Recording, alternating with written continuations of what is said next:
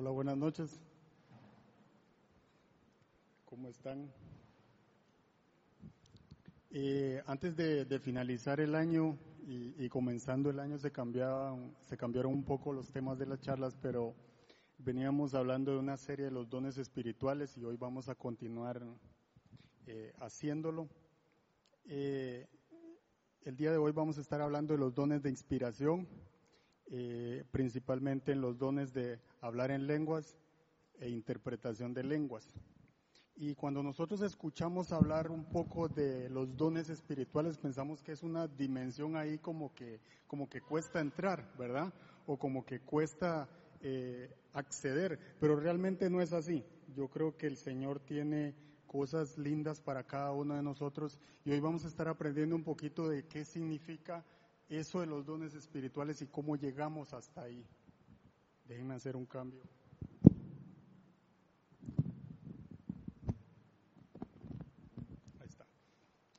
Eh, primera de Corintios 12, del 4 al 13, dice lo siguiente.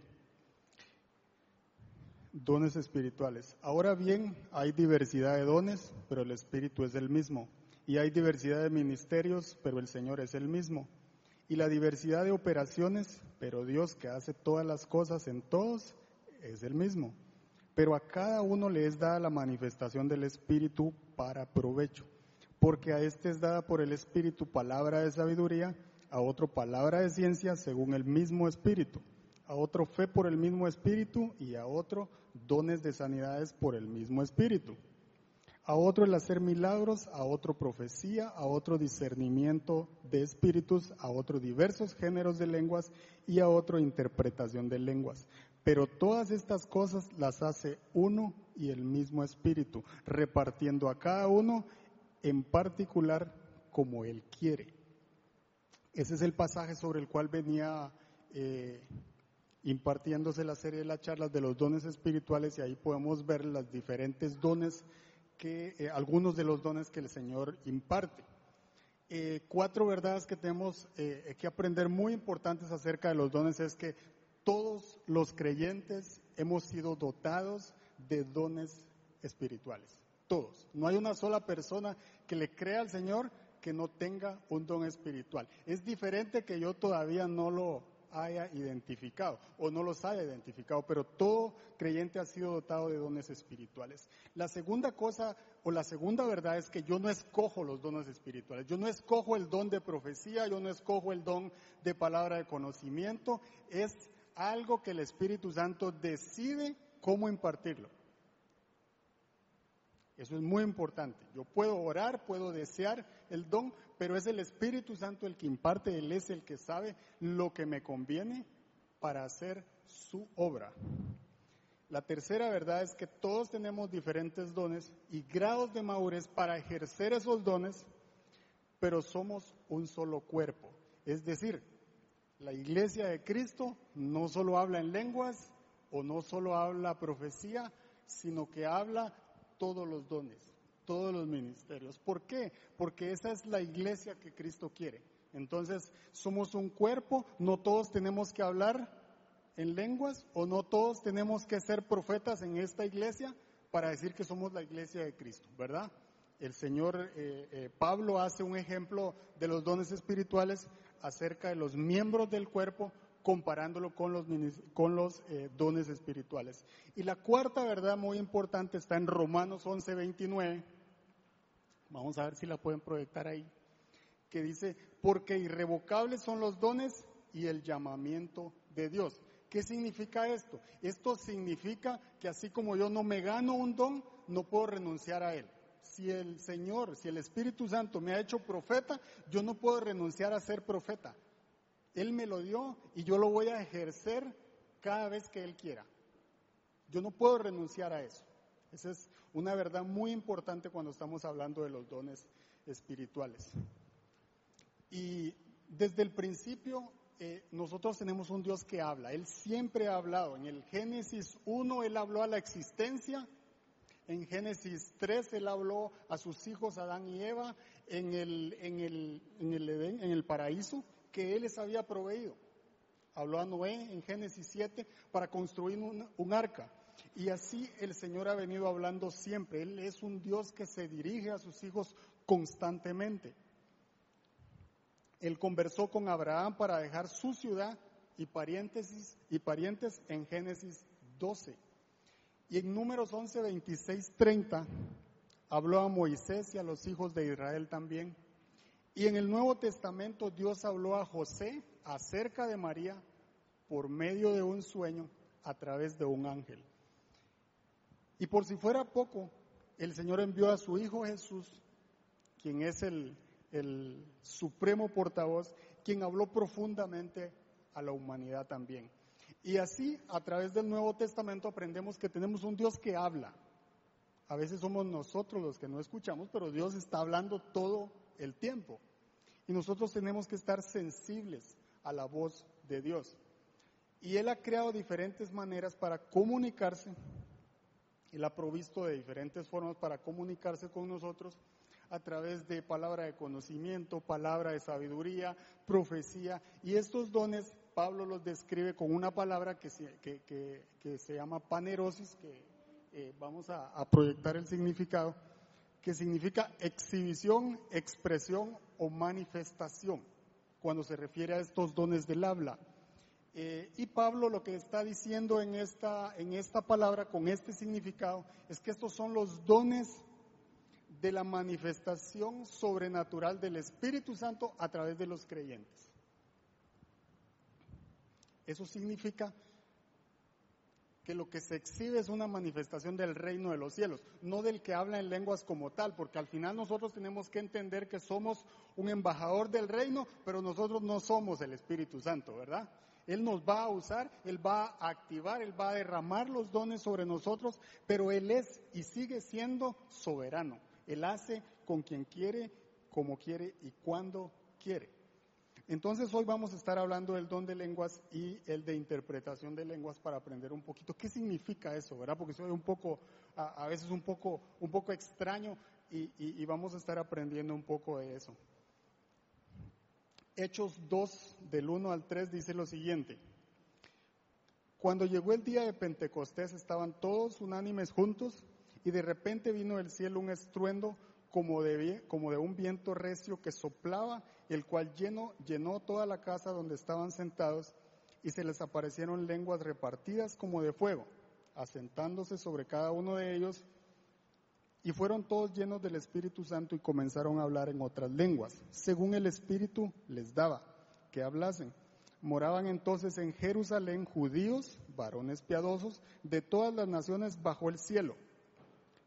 Y hecho este estruendo, se juntó la multitud y estaban confusos, porque cada uno les oía hablar en su propia lengua.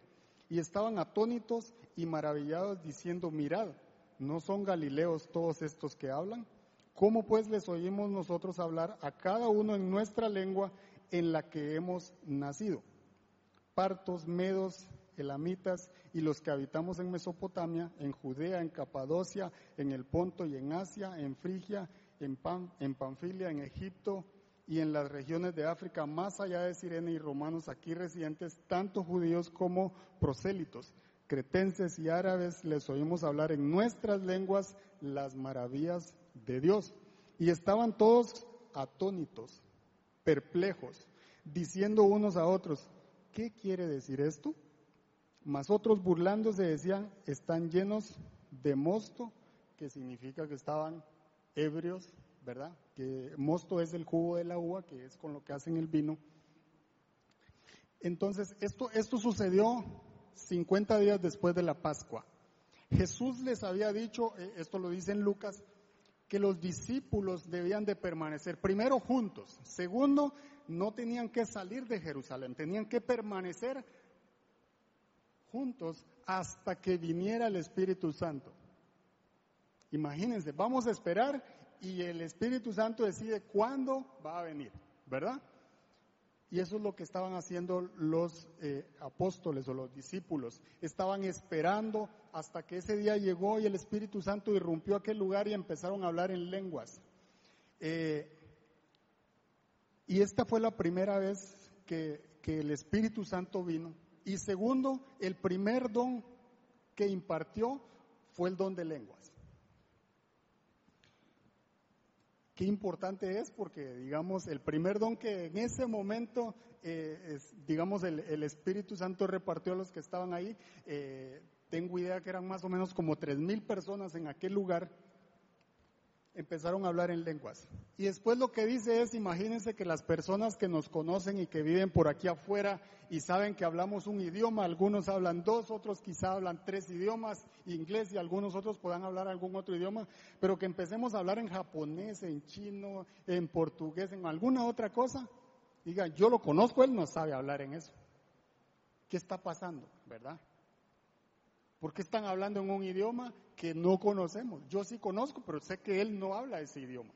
Eso fue lo que hizo el Espíritu Santo.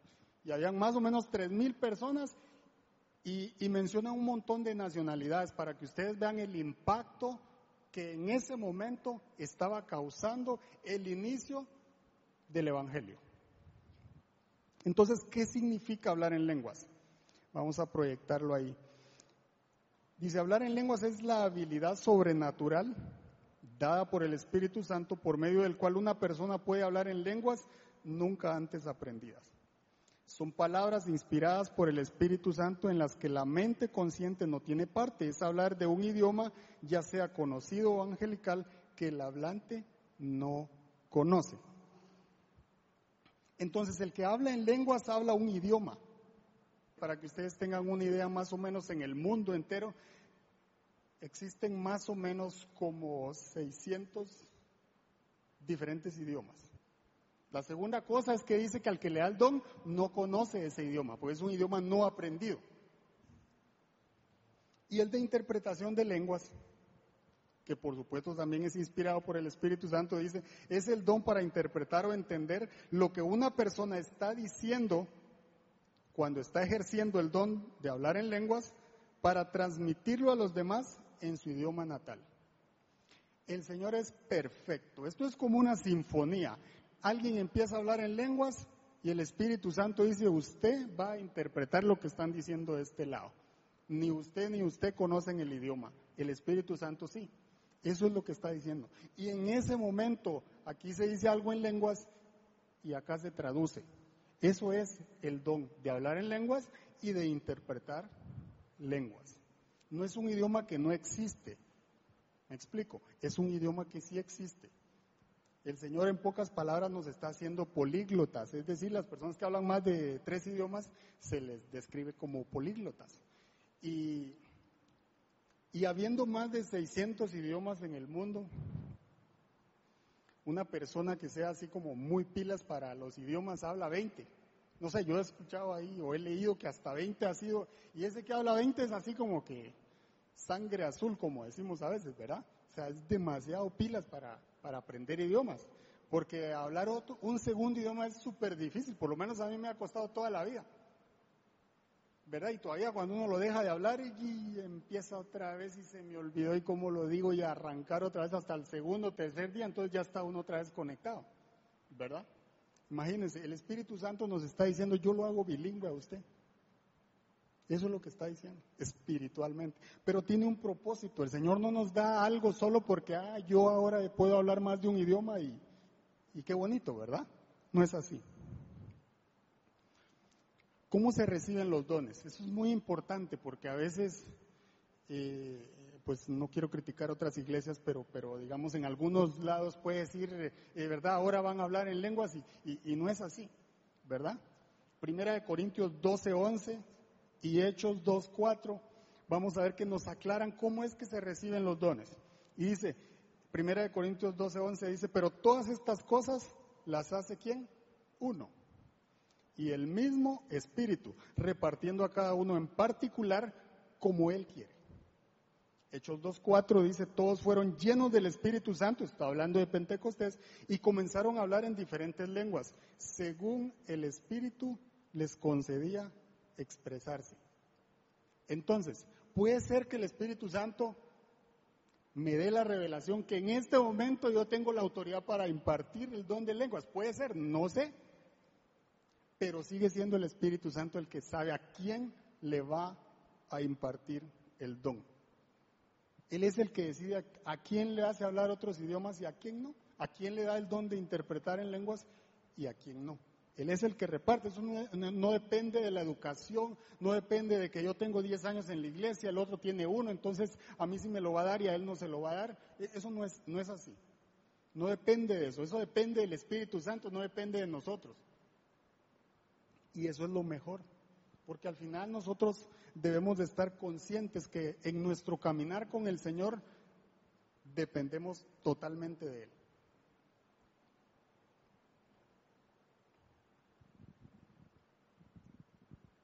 ¿Para qué sirven los dones? Porque para algo tienen que servir los dones, ¿verdad?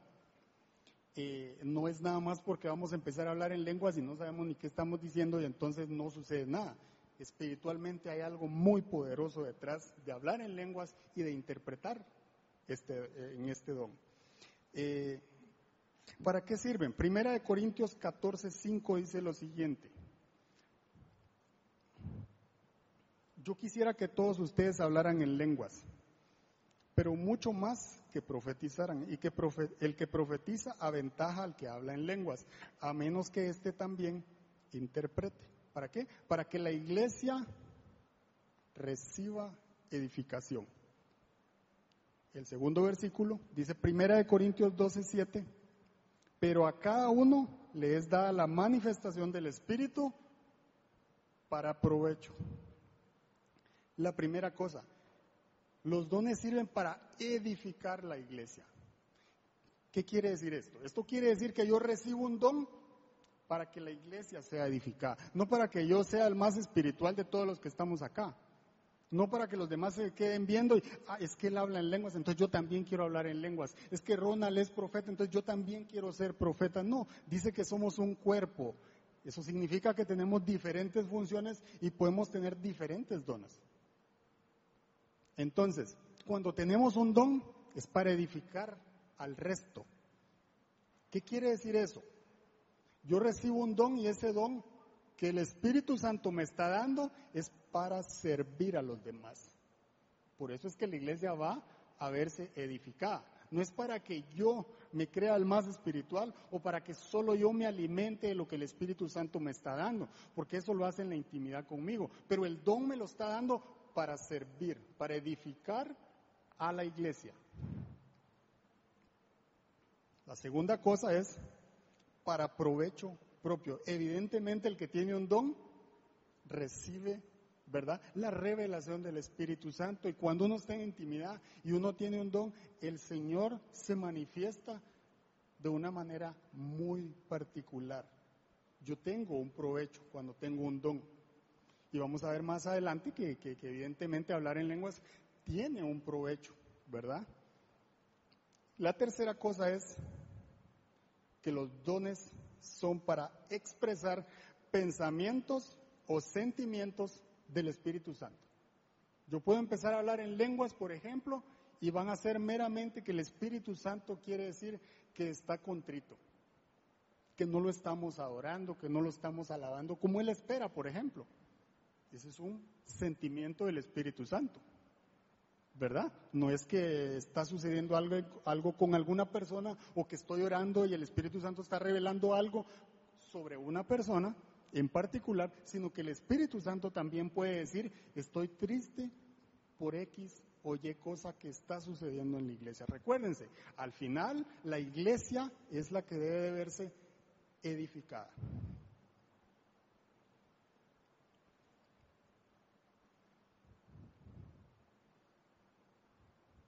Pero algunas veces no es efectivo. O, se puede ver que no es efectivo el uso del don. Y esto pasa mucho en algunas ocasiones, eh, eh, en algunas congregaciones. Vamos a leer primero, Primera de Corintios 14, del 18 al 19. Dice, doy gracias a Dios porque hablo en lenguas más que todos ustedes. Este es Pablo hablando a la iglesia de Corinto. Sin embargo, en la iglesia prefiero emplear cinco palabras comprensibles y que me sirvan para instruir a los demás que diez mil palabras en lenguas. Eso está un poco duro, ¿verdad? Está así como que, bueno, ¿me funciona o no me funciona el don? Pablo está haciendo una exhortación a la iglesia de Corinto. Ya vamos a ver por qué. Primera de Corintios 14, 23 dice lo siguiente. Así que si toda la iglesia se reúne y todos hablan en lenguas y entran algunos que no entienden o no creen, ¿No dirán que ustedes están locos? Aquí lo que estaba sucediendo es que al principio, después del Pentecostés, el don de lenguas se volvió algo muy relevante. Entonces, lo que sucedía es que los profetas acompañaban su mensaje del don de hablar en lenguas. El Espíritu Santo les daba el don de hablar en lenguas y eso autenticaba el mensaje del verdadero evangelio. ¿Qué fue lo que pasó en la iglesia de Corinto? Fue de que el Espíritu Santo repartió el don de hablar en lenguas a algunas personas y como ustedes saben que a veces queremos copiar todo, ¿verdad? Yo vi que eh, Roy empezó a hablar en lenguas, entonces yo voy a aprenderme un par de palabras, las apunto, me las memorizo y empiezo a hacer una imitación falsa. La iglesia de Corinto estaba diciendo, ah, como aquel habla en lenguas, yo también. Eso fue lo que pasó. Y entonces empezaron a hacer imitaciones falsas del don de lenguas. Y eso condujo a los corintios a discordias y exhibición de egoísmo y orgullo. Por eso es que Pablo está haciendo esta exhortación. No es que el don no sirve, al contrario. Pero todo debe ser para edificar, ¿verdad? Y Pablo nos da la respuesta en 1 Corintios 14, 28. Y dice, y si no hay intérprete, calle en la iglesia y hable para sí mismo y para Dios. No está diciendo que no ejerzamos el don. Está diciendo que si yo tengo el don de lenguas y empiezo a orar en lenguas y no hay un intérprete que ore para mí, que siga orando, pero que siga orando para mí. ¿Por qué? Porque es importante lo que está diciendo Pablo. Porque Pablo está diciendo, si alguien habla en lenguas, alguien tiene que interpretar. ¿Por qué necesitamos que alguien interprete? Porque cuando alguien interpreta es cuando viene entendimiento. Entonces es cuando sabemos lo que el Espíritu Santo está diciendo. Y es ahí donde nos vemos edificados. Eso es lo que Pablo está diciendo. Entonces, a la iglesia de Corinto le está diciendo, primero, cuando van a hablar en lenguas, si no hay intérprete, ore para sí mismo. Y si no, necesitamos que alguien interprete, y si no, ore para, solo para usted. Y, pídale al Señor que le dé el don de interpretar. ¿Por qué? Porque así vamos a recibir entendimiento y así vamos a ser edificados. Entonces, el don de lengua no es un amuleto. Y no se trata de andarle copiando a otros las palabras o las frases que oímos y arrabacanda y entonces ya me, aprendo yo algo parecido y voy y lo repito, porque no es el don y no estoy siendo edificado. ¿Verdad? Eso es muy importante, no es una señal religiosa que debemos de andarnos aprendiendo solo para que vean que yo tengo un caminar con el Señor, entonces tengo que hablar en lenguas, porque no se trata de eso.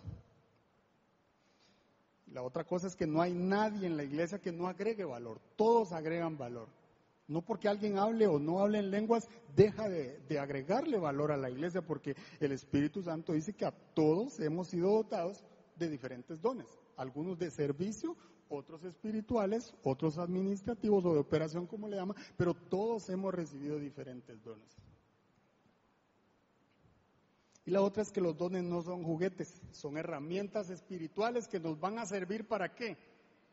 Para cumplir la misión o el trabajo de Cristo. Para eso sirven los dones, porque son una manifestación del reino. Entonces a mí me van a servir los dones para cumplir la comisión que Cristo me dejó ir y hacer discípulos, dice, y lo vamos a ver más adelante, pero, pero es muy importante que sepamos que los dones son herramientas espirituales que el Señor nos dejó a todos.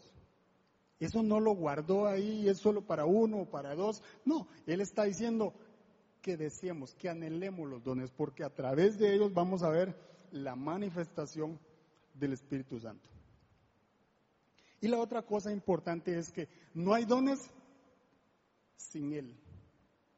Eso es demasiado importante. O sea, no hay un don sin el Espíritu Santo. No puedo ejercerlo sin Él. No tiene chiste tener el don, de, el don espiritual sin Él. Y eso es lo lindo, porque eso lo que me dice es que yo dependo totalmente y siempre del Espíritu Santo. Yo voy a hablar en lenguas, pero es Él el que me va a decir qué decir. Es Él el que le va a ordenar a mi boca esos sonidos que Él necesita decirle a una persona o a la iglesia. Y para, eh, les voy a hacer, voy a tratar de hacerles una analogía. Ahora vivimos en una época o en una era de la tecnología y,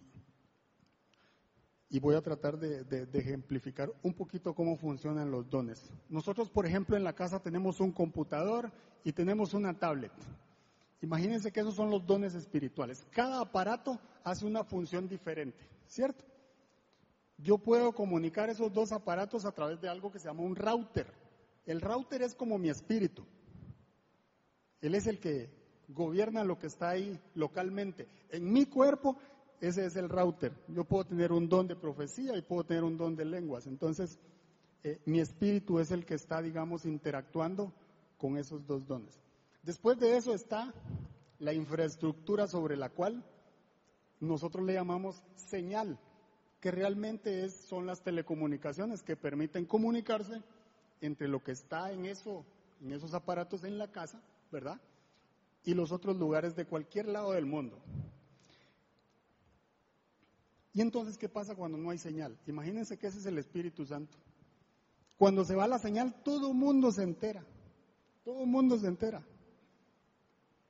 Se fue la señal no puedo mandar mensajes, no puedo, no, no sé qué está pasando, no puedo entrar a ver las noticias, no puedo ver el partido, no sé cómo van, no puedo hacer nada. Igual nos pasa con los dones espirituales. Si no está el Espíritu Santo, no funciona. Y el chiste está en el siguiente nivel.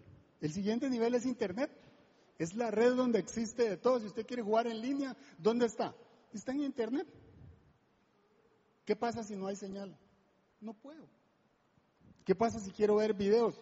Si no los tengo abajo, no puedo tampoco. Igual pasa con los dones.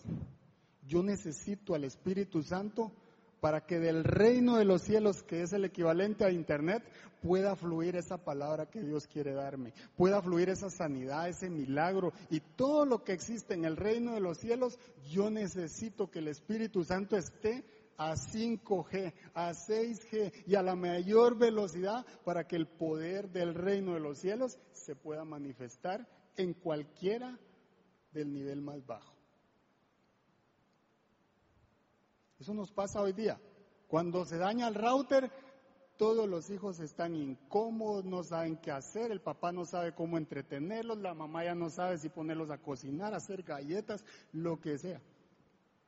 ¿Verdad? Pero todos estamos incómodos. Así deberíamos de ser espiritualmente. Cuando sabemos que estamos un poco fríos, deberíamos de meternos mucho más con el Señor para que renueve nuestro entendimiento, para que venga palabra fresca. Así debería de funcionar también con el Señor. Y hablar en lenguas e interpretar es como el 911 o es como el chat.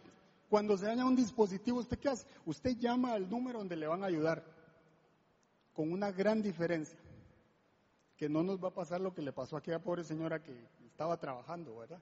Y que pasó semanas ahí.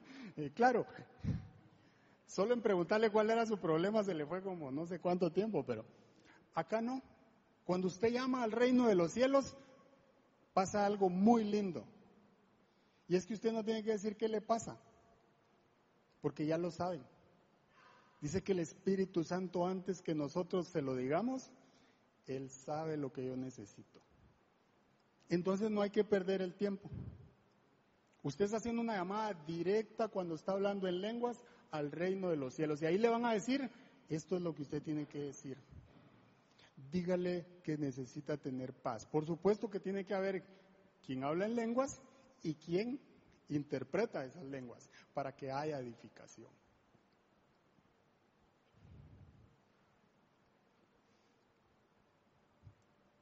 Dice la palabra que nosotros somos espíritu, alma y cuerpo, ¿verdad? Nosotros somos espíritus, tenemos un alma y vivimos en un cuerpo. Esa es la descripción que la Biblia nos, nos dice. Imagínense tres círculos, uno para cada uno. El que es más grande en cada uno de nosotros, ese es el que nos gobierna. Si mi cuerpo es más grande, yo pienso que todo depende de mi cuerpo y todo es para mi cuerpo y tengo que pasar 12 horas entrenando porque si no se me bajan los bíceps y la panza no se me, ¿verdad? Lo que sea. Mi cuerpo es lo que está gobernando, ¿verdad? Si yo todo lo que me dicen lo analizo, le paso Google, voy a Wikipedia, investigo, antes de decir yo creo en esto que dice aquí, ¿verdad? Estoy haciendo un razonamiento lógico de cada cosa que está ingresando a mi mente. Y basado en eso tomo decisiones, ¿verdad? Esa es la mente, es donde están las emociones y donde tomamos las decisiones. Y está el Espíritu Santo, que básicamente es nuestro canal de comunicación con el Señor.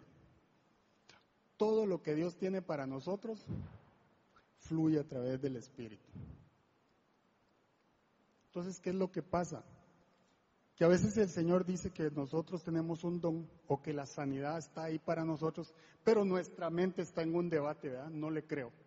Eso no es posible. Eso no es lógico. Yo necesito medicina. Entonces, lo que llega al cuerpo, recuérdense, al cuerpo el que le da las órdenes es la mente. Entonces, si la mente no está de acuerdo con mi espíritu, mi mente es la que le está diciendo a mi cuerpo, no reciba eso. ¿Verdad? Miren lo que dice Santiago 4.3. Dice, y cuando piden, no reciben, porque piden con malas intenciones para satisfacer sus propias pasiones. Por ejemplo, cuando venimos en la 27 y está así el asunto, ¿verdad? Llena de carros. Así, y venimos ahí haciendo presa, como dicen, nosotros decimos tráfico, que es lo mismo, hay un montón de carros, y de repente mira usted que le pasa un carro ahí que va así, ahí en la orilla. Y usted dice, pero qué barbaridad, ¿cómo va a hacer eso? Va a matar al que está vendiendo que lo consuma el fuego del cielo. Esa es mi carne, ¿verdad? Es un desgraciado, no sabe lo que está haciendo. ¿Cómo es posible que haga eso? Es un irresponsable. Y usted empieza a tirarle cada barbaridad al que vaya y, y se metió hasta adelante, ¿verdad? Mire lo que está diciendo. Eso nos pasa mucho, ¿verdad? Nos pasa mucho que nuestras oraciones no son respondidas porque van con malas intenciones. No falta el espiritual que dice, ora como oró ¿verdad? Que el fuego lo consuma, ¿verdad? Y cuando usted mira que va pasando a la par y todavía mira que es una mujer la que va manejando, dice usted, no es posible, ¿cómo es posible que no piense en sus hijos? Y empieza y no se acaba el cuento, ¿verdad? Lo que nos está diciendo Santiago 4.3 es que normalmente a veces oramos para satisfacer nuestras propias pasiones. En ese momento queremos maltratar a alguien, queremos maldecir a alguien, queremos decir cosas que no son apropiadas. Pero primera de Corintios 14, 14 dice, porque si yo oro en lenguas, fíjese bien la diferencia, por eso pusimos el versículo anterior, ¿verdad? Dice, porque si yo oro en lenguas, mi espíritu ora. Eso es importante, ¿verdad? Mi espíritu ora, pero mi entendimiento no se beneficia en nada. Son dos cosas diferentes, orar en el espíritu y orar normalmente como yo lo hago y mi mente está expresando todo lo que conoce de la palabra, tratando de conectarme con el Espíritu Santo. Pero cuando yo oro en lenguas, yo tengo la certeza de que mi espíritu es el que está orando. Y si yo empiezo a hablar en lenguas cuando esa persona pasa ahí, yo voy a orar la voluntad de Dios. Porque yo no sé lo que le está pasando a la persona que va ahí, que no haya otro carril y, ¿verdad? Entonces yo empiezo a decir, Señor, dale paciencia. Yo no sé si tiene enfermo a su hijo, Señor, no sé si tiene un problema de trabajo, ábrele puertas, bendícela. No sé si su hijo está en el hospital y por eso va a esa velocidad y va descontrolada, pero te pido, Señor, que la bendigas. Esa es la voluntad de Dios.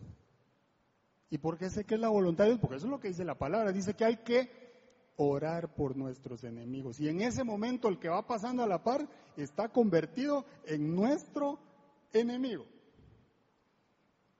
Esa es la diferencia de orar en el Espíritu. En el Espíritu usted no puede empezar a orar lo que ora en su carne, porque en ese momento usted está conectado con el Espíritu de Dios. Y a usted no le queda otra más que bendecir.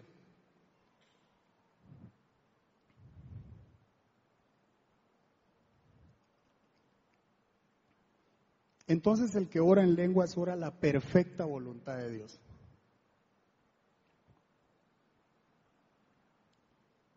Y vamos a ver por qué. Lo primero es que cuando oramos en lenguas, como dijimos, oramos en el Espíritu. Entonces, dice Romanos 8:26, asimismo, en nuestra debilidad, el Espíritu acude a ayudarnos.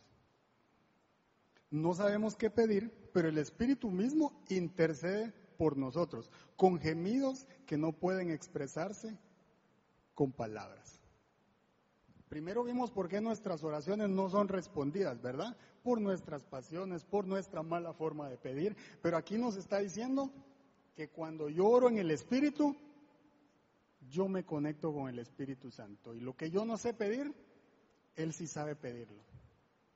Entonces cuando yo oro en lenguas, y esto es algo de lo más importante de este don, es que yo tengo la garantía de que cuando oro en lenguas, tenemos la asistencia poderosa del Espíritu Santo, por el cual recibiremos toda clase de bendición, toda clase de consuelo, de poder, de dones y frutos del Espíritu Santo.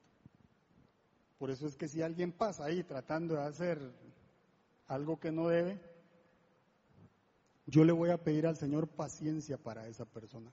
Porque el primero que tiene que tener la paciencia soy yo.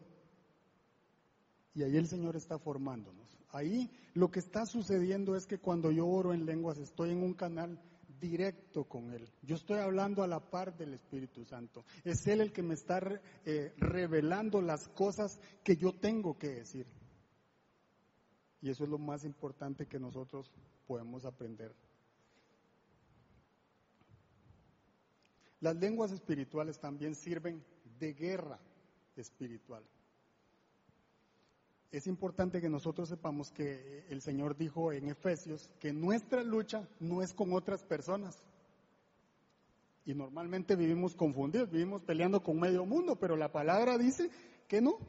Dice que nosotros luchamos en contra de principados, en contra de huestes espirituales de maldad, gobernadores de las tinieblas en las regiones celestes.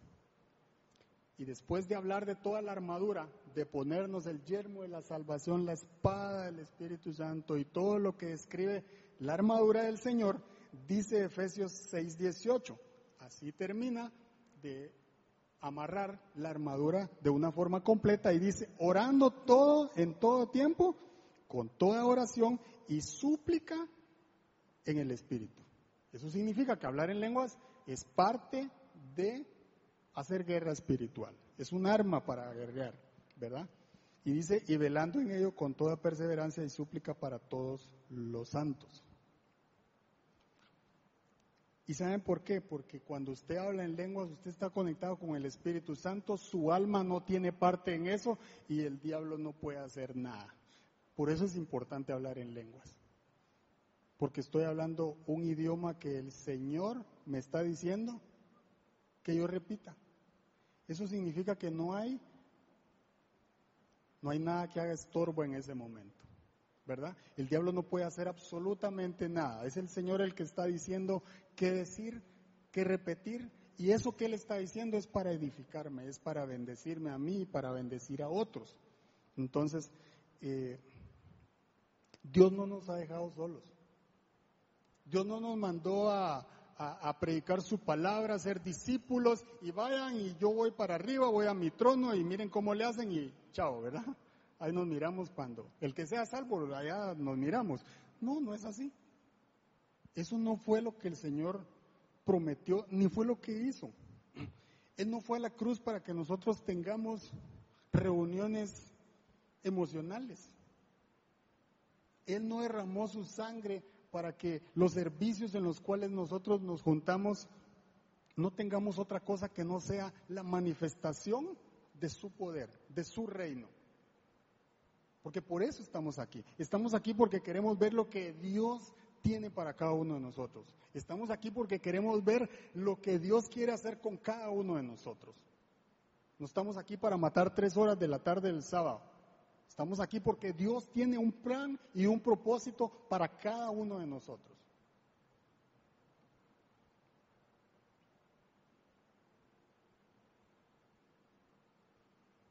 Y voy a empezar a cerrar con los beneficios que tiene hablar en lenguas. Marcos 16, 17 dice lo siguiente. Y estas señales seguirán a los que creyeren. En mi nombre echarán fuera demonios. Hablarán nuevas lenguas, dice. Sí es importante hablar en lenguas. El Señor está diciendo, ustedes van a ver los milagros, las señales y hablarán en lenguas. ¿Por qué? Porque nos está dando un lenguaje íntimo, un canal que solo Él, solo existe entre Él y nosotros. Nos está diciendo, yo lo estoy habilitando a usted para que cuando usted empiece a hablar en lenguas, usted sepa que está conectado solo conmigo. ¿Por qué? Porque yo estoy hablando un idioma que no conozco. Eso es algo sobrenatural. Y dice Primera de Corintios 14:2, porque el que habla en lenguas no habla a los demás, sino a Dios. En realidad nadie le entiende lo que dice, pues habla misterios por el Espíritu. Por eso es importante que haya una interpretación de lenguas, ¿verdad? ¿Por qué? Porque dice que los demás no entienden. Entonces, cuando hay interpretación es cuando hay entendimiento. ¿Entendimiento de qué? Porque hay una traducción de lo que la lengua está diciendo, que el Espíritu Santo está revelando en ese momento. Y cuando lo revela, entonces vamos a conocer ese mensaje que el Espíritu Santo está tratando de darnos a los que estamos congregados, ¿verdad? Por eso es que Pablo decía, y Pablo escribe, no deberían de hablar en lenguas en un servicio público máximo dos o tres personas y debe de haber un intérprete y deben de alternarse. Alguien habla en lenguas, interpreta. Otro habla en lenguas, interpreta. Debe de haber un orden. El Señor es un Dios de orden.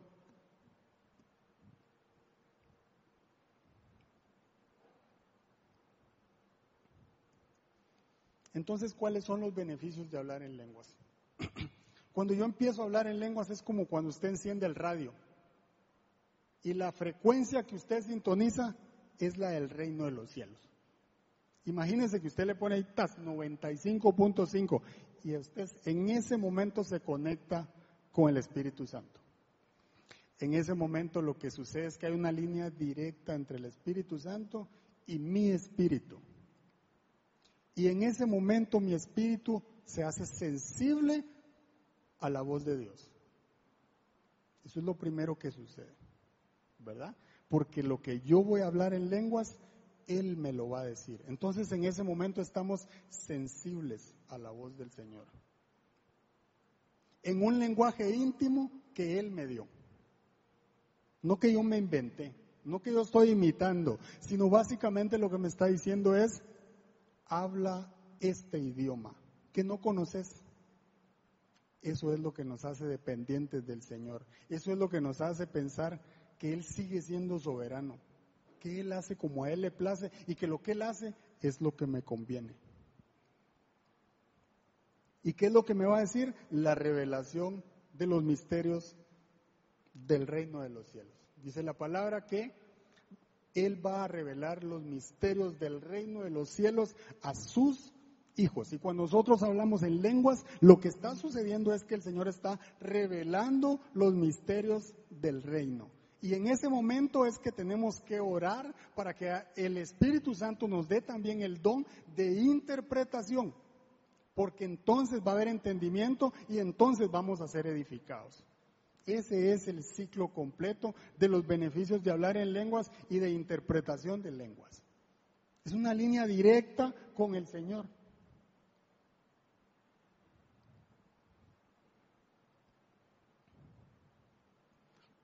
Y Pablo dice en 1 Corintios 12, 31, dice, procurad pues los dones mejores, mas yo os muestro un, un camino aún más excelente. Aquí cuando dice procurad, Pablo utilizó una palabra que, que se llama celó con Z. ¿Y qué significa procurar o celó? Significa ser celoso de algo, arder en deseos, proseguir ardientemente, desear intensamente. Entonces nosotros los dones espirituales los tenemos que desear intensamente. Y esa descripción solo la podemos hacer cuando hay amor en nosotros. Cuando hay amor para quién? Para las personas. Para eso sirven los dones. Les voy a pedir que se pongan de pie, por favor.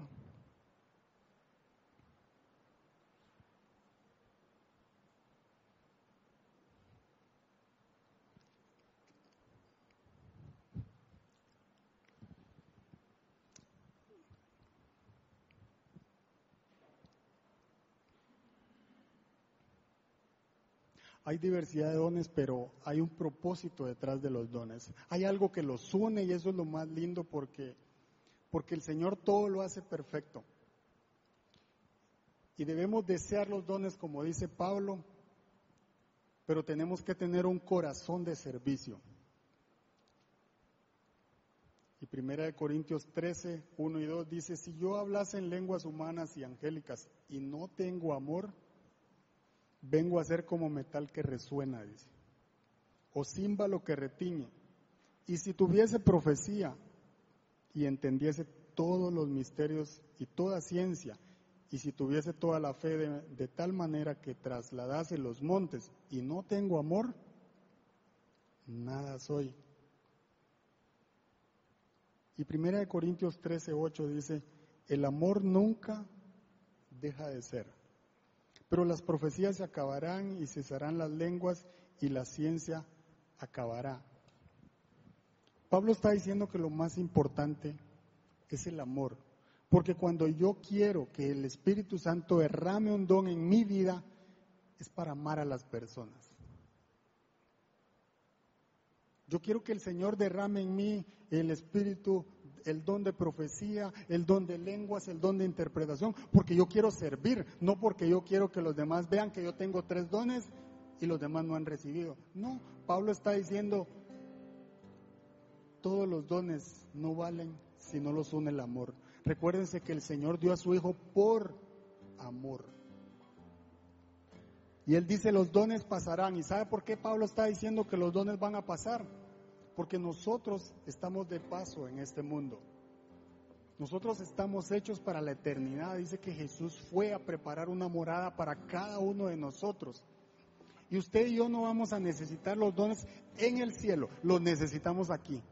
Necesitamos amar a la gente aquí. Necesitamos entregarnos en servir a la gente aquí porque aquí es donde hay necesidad de que más personas conozcan a Cristo, de que más personas vengan a conocer de Jesús, del sacrificio que Él hizo en la cruz, pero el amor no va a acabar, porque cuando nos vayamos con el Señor, solo hay un lenguaje para hablar con Él y ese es el amor.